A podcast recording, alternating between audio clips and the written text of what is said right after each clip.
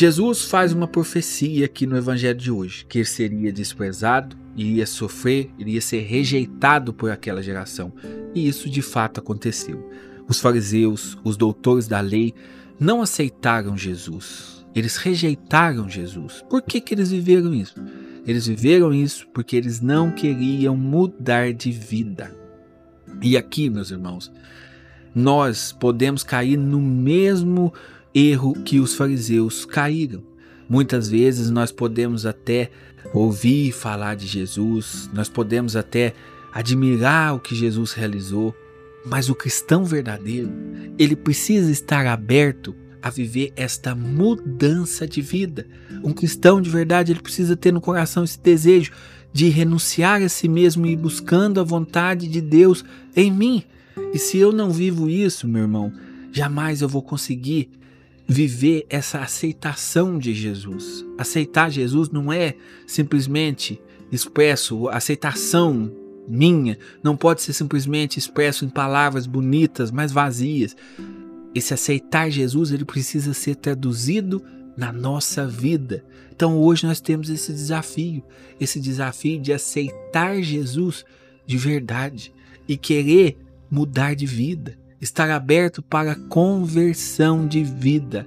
Isso, meus irmãos, é um grande desafio. Por quê?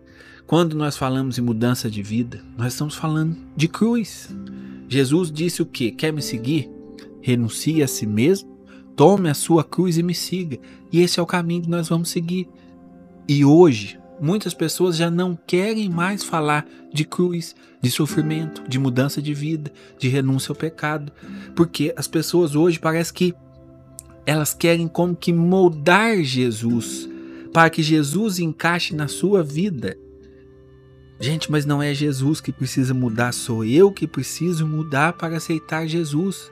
Senão nós estamos no mesmo erro que os fariseus faziam. Por exemplo, a gente vê nos evangelhos que sempre os fariseus se aproximavam de Jesus e queria um sinal. Só, os caras tinham visto tudo quanto é sinal já. Tinha visto Jesus curar, Jesus fazer cego enxergar, Jesus ressuscitar os mortos, mas eles ficavam pedindo um sinal. Para quê? para que eles sentissem ali que eles estavam no controle de Jesus, que eles controlavam Jesus. É isso que a gente quer fazer quando a gente não aceita que a vida cristã é baseada na renúncia de vida. Quando a gente não aceita que eu preciso ter esse compromisso com mudar de vida, que eu preciso sempre buscar a conversão. Quando a gente vive isso, a gente vai aos poucos hoje, sabe, excluindo a cruz, querendo essa pregação de prosperidade, pastores que fazem sucesso até católicos que assistem esses pastores falando, porque a mensagem deles é uma mensagem sempre de prosperidade, de vitória, de que a ação de Deus vai ser materializada na tua vida através de é, uma vida plena. E a vida plena que eles prometem é uma vida de sucesso financeiro, é uma vida sem sofrimento. Na pregação deles você quase não vê a palavra mudança de vida, renúncia de si, cruz, essas palavras não aparecem. Mas isso aqui, gente, é o cerne da fé cristã. O que viviam os santos, por exemplo? Eles viviam essa experiência de morrer, morrer para si mesmo, para viver para Jesus.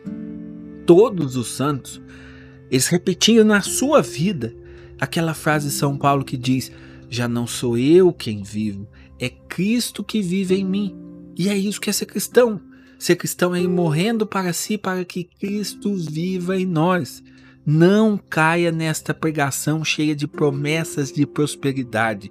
Não caia nessa pregação, sabe, cor-de-rosa, onde você pode continuar fazendo o que você quer e Deus tem a obrigação de te dar tudo que você quer, porque você é uma criança birrenta e você vai ficar fazendo birra se Deus não te der as coisas. Sai fora dessa pregação.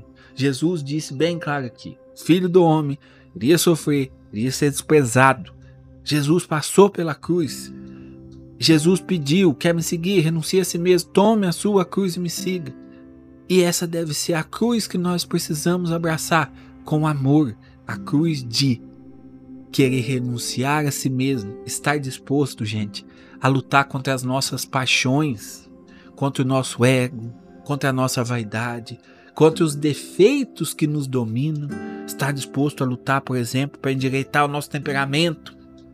tudo isso é a disposição essencial de um cristão. Um cristão precisa ter esse compromisso. Compromisso com Jesus, compromisso que me leva a buscar constantemente uma vida nova, aonde aos poucos eu vou morrendo e Cristo vai vivendo em mim. Que Deus nos dê força, nos auxilie nesta luta, a luta pela vida nova, a luta por seguir os passos de Jesus e não seguir as nossas vontades. Nós seguimos o Cristo, não ele que nos segue, é nós que seguimos ele. Então a nossa vida precisa se voltar para ele.